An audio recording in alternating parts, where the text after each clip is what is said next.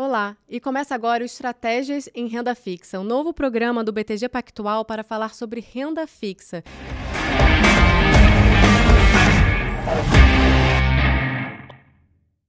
Então, para você, o investidor que quer saber como alocar seu portfólio em renda fixa, este é o programa certo. Nós trazemos os nossos especialistas para falar sobre cenário macroeconômico, política monetária no Brasil, como andam os juros, é, inflação, é, crédito privado e as alocações nas classes de ativos dentro de renda fixa. Então, nos acompanhe aqui. Esse é o primeiro episódio. Eu sou Carol Camura, Portfólio Manager e RI de Portfólio Solutions e trago agora, mensalmente para vocês, esse programa programa. Vocês estão me acostumados a me ver no Offshore Connection, mas esse programa é um novo programa que eu tenho a honra de estar trazendo aqui para vocês também, investidores de renda fixa, para acompanhar. Estou aqui com Álvaro Frasson, economista de Portfólio Solutions. Seja bem-vindo. Valeu, Carol. Obrigado pelo convite. Obrigada por estar aqui. Frederico Cury, analista de crédito privado da área de research aqui do BTG Pactual. Seja bem-vindo. Obrigado, Carol. Muito bom ter vocês dois aqui. Eu acho que mostra os dois lados né, do BTG, como a gente trabalha em conjunto. O Álvaro, né, de Portfólio Solutions, aqui com o cenário macro, trazendo os calls macros, e você, Frederico, trazendo né, essa parte de sell side, de crédito privado, mais detalhado do, do produto. Muito bom. Eu acho que vai ser um programa bem enriquecedor, né? A gente vai trazer bastante informação aqui sobre renda fixa. Então, vamos começar o primeiro programa, né? Álvaro, fala um pouquinho o que, que é esse relatório, né? Qual a importância importância dele, né? Qual é o, aonde, qual é o objetivo dele, né? Eu acho tá que ótimo. isso é muito importante. Bom, então, assim, o Estratégias em Renda Fixa foi uma, uma ideia que eu tive em conjunto aqui com, com o Fred para a gente tentar dar um zoom in em relação à estratégia de renda fixa aqui da casa. A gente tem uma uhum. série de relatórios, né? O Asset Strategy também de Portfolio Solutions, tem uhum. outros tantos, Top Picks, atualização quinzenal ali de crédito uh, privado de research, mas não tinha nenhum relatório que, digamos assim, condensasse a nossa visão, desde uhum. o cenário macro até as alocações e quais, e, e quais ativos ou por que, que a gente está interessado em um outro ativo, seja ele público ou privado. Uhum. Então, o relatório nasceu dessa ideia, são alguns slides bastante densos, é verdade. É uhum. É por isso que também a gente a optou por fazer um, um videocast para ajudar uhum. aqui na interpretação, na leitura do relatório. Bacana, muito interessante. Tenho certeza que acho que vou ter muitos ouvintes aí começando a acompanhar a gente. E aí, Fred, um pouquinho do seu lado, né, de crédito privado, né? Por que, que é importante para aquele investidor, né, olhar e o que, que de diferencial tem esse relatório aqui que vocês vão trazer é, para os ouvintes, para os acompanhantes, para os investidores, né? Perfeito, Carol. É, como o Álvaro muito bem pontuou, a gente tem diversos relatórios que, de forma separada, é, promovem essa disseminação de informação, seja sobre uhum. uma ótica de, é, macroeconômica, uma análise de curva de juros, ou também como está o mercado de crédito privado como um todo. Mas a gente ainda não tem isso de forma consolidada, e é justamente esse o intuito do relatório, visto que tanto a parte macro como de crédito privado andam de forma né, de mãos dadas, Sim. praticamente, estão diretamente interligadas, faz muito sentido a gente justamente fazer um produto, um relatório que uhum. acaba colocando as principais informações na, em termos não só de decisão de análise, justamente no processo de escolha de qual ativo investir, qual está a principal classe de ativo que está fazendo sentido naquele momento, bem como passar uma visão é, não só do, do, cenário macro, mas também no cenário micro de crédito privado corporativo. Então, uhum. quem acessar esse relatório vai justamente ter uma visão melhor de como conseguir conciliar essa parte mais estrutural, mais macroeconômica, uhum. de, principalmente em classes de, de, de indexador para ativos que ele vai estar escolhendo e também em termos específicos de crédito privado corporativo. No aspecto de crédito privado corporativo do meu lado, a gente não só vai parecer uma visão geral de como está uhum. o, o, cenário de crédito privado, quais são os setores que são mais interessantes nesse momento, como também a gente vai colocar sempre no final do relatório um link com o nosso Top Picks, que é justamente a nossa carteira recomendada de ativos de crédito privado corporativo. Então, o investidor que acessar esse relatório não somente vai ter a estratégia é, consolidada em um único relatório, como também um link direto para quais são os papéis especificamente que estão fazendo sentido para a gente naquele momento. É, isso é muito interessante, principalmente para quem tá, quem acompanha, quem está muito interessado em renda fixa, né? Porque vocês vão dar ali o cenário macro, vão falar de crédito privado e vão dar todo o embasamento e as oportunidades que tem ali. Então, para quem está escutando a gente, no, é, se inscreva no programa para ativar o sininho para acompanhar aí todos os updates do novo programa, né? E Ótimo. agora que a gente gente explicou né, bem o, o que, que é o relatório, para o que, que a gente quer, né, o que, que vocês querem trazer com ele, vamos fazer falar um pouquinho de cenário, né? é, esse primeiro semestre. É, o câmbio depreciou, o Selic está aí 13,75, a gente está vendo previsão de queda de inflação. É, Álvaro, fala um pouquinho aí de política monetária, né? O que esperar para frente? Perfeito. É, então, assim, nosso relatório a gente sempre começa ali com juros e inflação, que é o que determina, digamos assim, uhum. As nossas estratégias de alocação em renda fixa, né? Bom, para juros, acho que esse ambiente mais tenso do início do ano, ele dificultou o debate uh, sobre o, o, qual nível a gente deveria começar, ou quando a gente deveria começar a cair juros. Né? Se a gente voltar em outubro do ano passado, que era ainda inclusive um ambiente bastante tenso ali de eleições políticas, a curva de juros na época já mostrava um primeiro corte entre a reunião de março e a reunião de maio. Né? Uhum. Uh, quando houve a decisão da eleição e, a, e na troca de governo houve uh, um tom talvez assim menos pragmático do que o mercado imaginava, tudo isso acabou gerando uma maior desconfiança dos mercados em relação à condição da política econômica, pré-fixado de longo prazo, ele pagando 13%, um, um ambiente muito desafiador, uh, e isso tudo acabou gerando muita oportunidade no mercado de renda fixa. Por outro lado, ele acabou tardando esse call de taxa de juros, né, que poderia uhum. cair entre março e maio, e agora já passamos a, a decisão é, de junho e não teve queda de taxa Selic. No entanto, mostrou uh, a ata do Copom mostrou muito claro uma divergência do comitê né, entre um grupo mais cauteloso que espera uma, uma manutenção, digamos assim, da, da taxa Selic e outro que diz que tem uma avaliação predominante de ou, que há um espaço para uma inflexão parcimoniosa da taxa de juros ou da política monetária. Então fica claro que a reunião de agosto deve começar o início do, ciclo de corte de juros. O debate uhum. agora é, poxa, vai cair com 25, vai cair com 50? Né? É a intensidade. Nessa primeira reunião, a gente entende que deve ser com uma queda de 0,25. Por uhum. quê? A comunicação do Banco Central ela foi muito, é, digamos assim, suave na sua inflexão. Então, parcimônia, é, cautela, serenidade, vários adjetivos para falar sobre essa inflexão. Então, tudo isso uhum. conversa mais com uma queda de 25 e não com uma queda de 50. Uhum. Hoje, o call da casa é uma queda de 25, portanto, em agosto, e mais 3 de 50 até o final do ano, levando a Selic para 12%. Uhum. Mas nada impede que a gente tenha uma Selic até abaixo de 12%, a depender da desinflação que a gente pode uhum. perceber ao longo do, dos próximos meses. Teve um evento super importante que foi a manutenção do sistema de metas de inflação, que ajudou a reancorar uhum. as expectativas de inflação de longo prazo a aprovação do arcabouço fiscal está praticamente sanado e a reforma tributária tem avançado numa velocidade surpreendente. Então, acho que tudo isso cria um clima mais positivo, é, o câmbio acaba se apreciando uhum. mais, as expectativas de inflação melhoram, então abre um espaço para juros começar a cair e a partir disso a gente se posicionar diferente nas carteiras. Perfeito. E aí, Fred, olhando né, para o cenário de crédito privado, né, o primeiro semestre foi bem turbulento. Sim. É, como é que você explica isso? Né? Quais foram os principais é, é, causadores disso? Né? E como é que você está vendo? O cenário está mais benigno para o segundo semestre? É, sim, é, realmente foi um, um, uns, os primeiros seis meses de 2023 uhum. É, bastante caóticos em termos de crédito e o principal fator disso foram os eventos de Americana e de Light.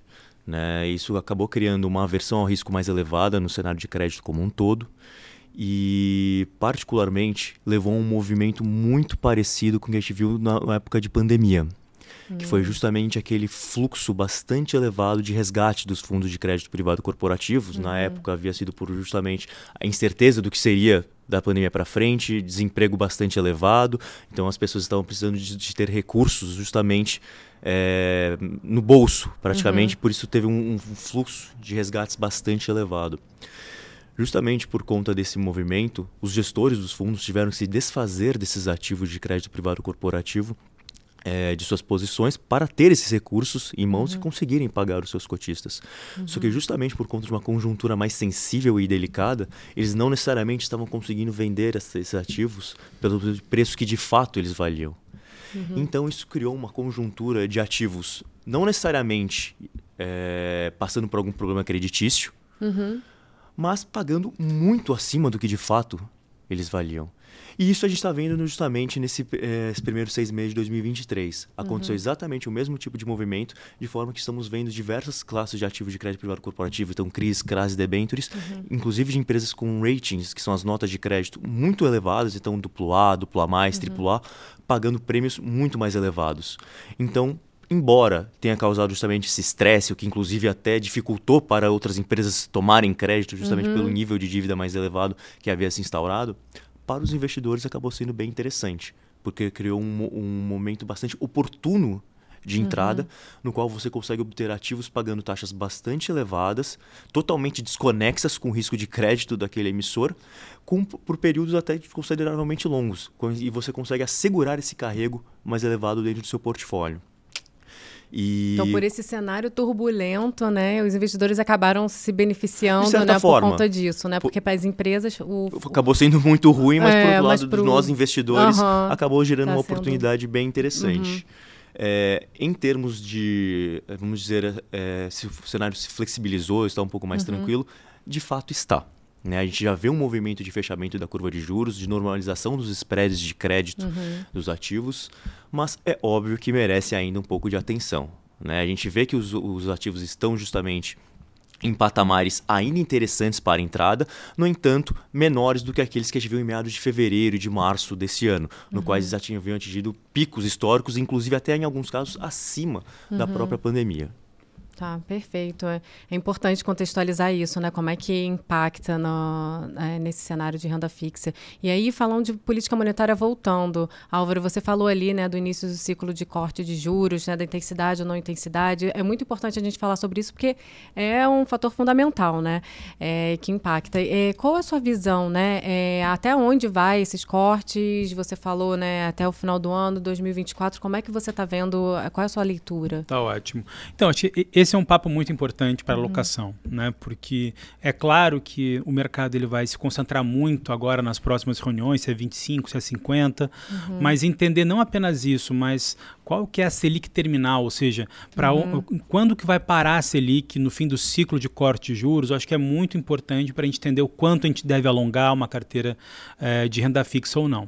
Bom, hoje o mercado ele está marcando na curva de juros algo em torno de 9% para a Selic final do ano que vem. Uhum. A gente aqui no banco tem um call de 10%, mas a gente entende que de fato há um espaço para uma maior flexibilização. É que geralmente a gente tende a ser mais cauteloso com essa análise. A gente quer ver um pouco mais ali da parte fiscal, se de fato o arcabouço não só ele vai ser aprovado, mas se ele é execuível, né? ou seja, se o governo vai conseguir cumprir uhum. uh, com as metas que ele mesmo está se impondo, e também sobre a reforma tributária, se de fato vai ser assim tão rápido esse avanço. Se tudo isso acontecer, eu acho que tem um espaço bem significativo, uhum. e até talvez de uma Selic abaixo de 9 no final do ano que vem. Né? Não é nosso cenário base, mas isso pode acontecer. E por que, que a gente diz isso?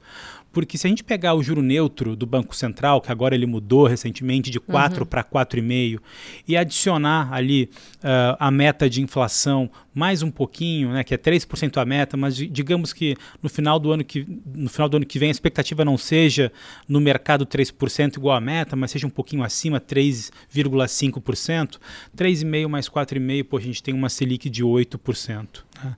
Então, assim, eu acho que tem um espaço ainda para a gente conseguir uh, ter mais cortes do que hoje a curva precifica. Uhum. E é por esse motivo, inclusive, que a gente tem tomado mais risco nas nossas carteiras. Foi um movimento que a gente optou por fazer uhum. aqui no mês de julho. Então, é, é claro que tudo isso depende de, de, uma série de fatores, né? ou seja, da trajetória da desinflação, se de fato a gente vai continuar com uma, essa trajetória benigna, se os uhum. núcleos de inflação de fato vão começar a cair em algum momento do tempo que o Banco Central fala que isso está muito difícil de acontecer. É lógico que lá fora o Fed não pode surpreender muito mais, sei lá, dar mais quatro Sim. ou cinco de altas, porque isso atrapalha muito o nosso caminho por aqui. Uhum. Uh, mas, em geral, a gente está num caminho mais positivo. Né? Da uhum. parte fiscal, as coisas parecem estar num ambiente muito mais positivo. Vale lembrar o relatório do S&P mudando é, o Outlook Brasil de estável para positivo, uhum. isso melhora isso é a percepção com os investidores estrangeiros, isso melhora fluxo para a gente, uhum. que consequentemente passa uh, positivamente para a inflação. Então a gente está num ambiente que parece que dá para, digamos assim, botar uma, uma marcha mais forte ali em risco nas uhum. nossas carteiras. É, não, perfeito. E aí, é, dado esse cenário, nessa sua visão, né, e mais otimista também em relação é, a todo o cenário e mercado Brasil. Como é que você está vendo assim as alocações, né, em renda fixa agora? É, como você, vocês estão alocando, né? Tá ótimo. Então, agora para o mês de julho a gente fez uma mudança bem significativa. Uhum. A gente estava numa posição neutra em pós-fixado, tá. muito natural por conta desse juro muito elevado, da volatilidade muito baixa, que uhum. garante ali uma melhor distribuição de risco-retorno das carteiras. Mas a gente optou é, agora para ficar over pré-fixado ou sobrealocado uhum. em pré-fixado. É, muita gente pergunta, poxa, mas será que já não andou muito pré-fixado? Bom, de fato teve um fechamento da curva de juros, é, mas a gente entende que esses fatores, como reforma tributária, podem reduzir risco país significativamente. Tem uma uhum. grande correlação, né? Rating soberano com CDS, né? risco país de 10 anos. Risco país de 10 anos tem uma correlação muito grande com, com juros de 10 anos ou juros de longo prazo aqui no Brasil. Então a gente entende que esse fator pode fazer a gente ficar sobrealocado em pré-fixado. E outro ponto importante em pré-fixado, a gente aumentou a duration, que era de dois anos e meio, para três uhum. anos e meio. Dado que teve um fechamento muito grande da curva, uhum. a gente uhum. teve que alongar um pouquinho né, as nossas Sim. posições. Então, hoje, um, a partir de 1 janeiro 27, a gente consegue ver prêmio para essa classe de ativo. Para a inflação, a gente já vinha uh, sobrealocado com uma duration de 8 anos, permanecemos com ela, né, que teve uma performance muito boa nos últimos três meses. A gente entende que, apesar do carrego começar, da inflação começar a não ficar tão interessante como era no passado, mas há espaço para algum fechamento ainda da curva de juros na nossa avaliação. E pós-fixado, para poder financiar toda essa parcela, a gente ficou uh, underrated, né? ou seja, ficou subalocado. Uh, e por um motivo muito simples. No primeiro relatório uhum. que a gente fez de estratégia de renda fixa, uh, no mês passado, uh, a gente trouxe ali um estudo uh, mostrando o desempenho do CDI 12 meses depois, após o início do ciclo de corte de juros, nos últimos quatro ciclos. Uhum. Em todos os ciclos, o CDI foi a pior performance uhum. 12 meses depois de uhum. todos os índices de renda fixa. Portanto, agora, a gente vendo esse cenário, a gente está underalocado ou subalocado uhum. em pós-fixado e sobrealocado em inflação e pré-fixado. Tá, perfeito. E aí, Fred, é, olhando, né, pros, dado essa alocação macro, né, de classe de ativos, olhando para os ativos, né, quais ativos você vê como mais interessantes nesse momento, né, seguindo esse call aí de alocação que vocês fizeram, né? É o CDI+, a inflação, como é que você está vendo isso? Justamente em linha com esse, é, esse, essa mudança de estratégia para ficar mais ponderado em, na parte de PCA, é uhum. onde a gente tem vem dando bastante ênfase nesse momento, inclusive é o principal principal ativo hoje na sua carteira Top Pix. Uhum. É, em termos de setor, a gente assim não quis uma regra, mas nesse momento mais por uma estratégia mais conservadora, por assim dizer, estamos dando um pouco mais de preferência pelo setor de utilities. Então, uhum. empresas do setor de energia, seja elas de geração, distribuição ou transmissão, ou empresas do setor de saneamento. Uhum. O motivo disso é justamente por conta da maior previsibilidade que o setor tem, são bens essenciais para a população, serviços essenciais para a população, que naturalmente promove uma demanda quase que inelástica uhum. dentro do setor, além de ser um setor muito bem regulado, contratos longos corrigidos pelo próprio IPCA, o que naturalmente acaba promovendo uma certa resiliência em termos de crédito. É óbvio que quando a gente vai fazer uma seleção de ativos, naturalmente, além do setor, a gente acaba analisando também o, o próprio risco da empresa em si. Então, não necessariamente porque o setor a gente gosta, que é necessariamente uhum. a empresa está bem. Sim. E é justamente esse tipo de análise que a gente faz, inclusive na nossa carteira Top Pix. A gente faz uma análise de risco, retorno e liquidez uhum. e faz justamente um filtro de quais são aqueles emissores que estão fazendo mais sentido nesse momento a grosso modo, é, quem quer ter um, um norte para eventualmente começar a investir, por exemplo, em crédito privado corporativo, uhum. ativos atrelados à inflação uhum. e primordialmente é, do, do, setor de saneamento ou energia, seja a parte de geração, que nesse momento também está bastante favorável por conta do cenário hidrológico positivo brasileiro uhum. nesse ano de 2023, como também transmissão de energia, justamente por conta da previsibilidade de receita que tem dentro do setor e a, e a maior é, capacidade de é, resiliência em termos de geração de fluxo de caixa das empresas dentro do setor. Uhum. São alguns tipos de setores que nós gostamos bastante e que uhum. nesse momento de juros mais elevados, empresas com um pouco mais de dificuldade de levantarem recursos com as instituições financeiras, juros mais elevados, o que naturalmente acaba comprometendo a parte de fluxo de caixa das companhias por um uhum. conta de uma uhum. maior despesa financeira, Sim. acaba resultando também um pouco em maior alavancagem. Pode ser interessante ser um pouco mais conservador nesse momento, uhum. hora que realmente adentrar naquele, nesse cenário de queda de juros mais acentuado, a gente pode eventualmente eventualmente é, é, migrar para outros setores, explorar um pouco mais a diversificação intrasetorial dentro de um portfólio de crédito privado corporativo. Mas por hora, assim, se uhum. fosse para dar uma recomendação de algo mais conservador, utilities é, e atrelados à inflação uhum. seria um bom começo. Importantíssimo esse ponto, fundamental. E aí o Top Pick tá, ele tá atrelado no relatório de Sim, estratégia de renda isso. fixa, Exatamente, né? na parte Legal, de crédito. Pra... E aí, agora considerações finais, né, Álvaro, o que, que você acha, assim, olhando para o cenário, né, macro, assim, o que, que você acha que tem que acompanhar, o que, que é importante estar tá atento para aquele investidor que está começando, né, entrar mais em detalhes, sendo mais estratégico em renda fixa, o que, que é importante acompanhar agora, principalmente nesse segundo semestre? Tá ótimo. Não, acho que o motivo ainda dos nossos próximos vídeos aqui ainda vai uhum. ser política monetária no Brasil. Uhum. É claro que lá fora ainda é muito importante acompanhar se o Fed vem com mais uma ou Acaba duas altas. Né? Acaba influenciando. Uhum. É, mas eu acho que o Fed ele pode até influenciar mais lá para 24, em quanto tempo eles vão ficar num patamar mais elevado do que exatamente agora. Acho que uhum. agora o Brasil, como ele começou antes é, é, a subir juros, ele pode começar antes a cair juros, talvez sem muito prejuízo à moeda, né? E, uhum. e consequentemente as expectativas de inflação. Então, acho que o principal agora é acompanhar as próximas reuniões, as comunicações que o Banco Central vem fazendo para a gente entender se esse pace vai ser mais ou menos acelerado do que a gente está imaginando, porque uhum. isso, de uma certa forma, né, impacta bastante nas nossas recomendações. De novo, a gente uhum. entende que o Banco Central ele vai adotar talvez um primeiro momento mais cauteloso, mas uhum. lá em, a partir de setembro ele pode acelerar o pace. Se isso acontecer, estar agora posicionado em mais risco faz bastante sentido para quem está querendo investir em renda fixa.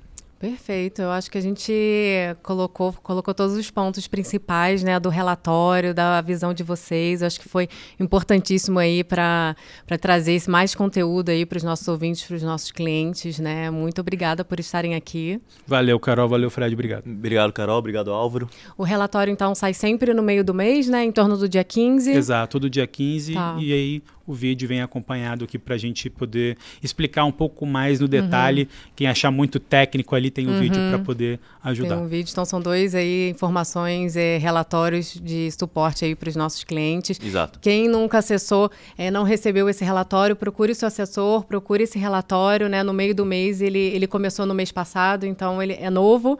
Então procure o, o seu assessor para entrar mais em detalhe e nos acompanhe aqui também. No próximo mês estaremos aqui dando um update sobre as carteiras de renda fixa. Obrigada a vocês que nos acompanharam até aqui.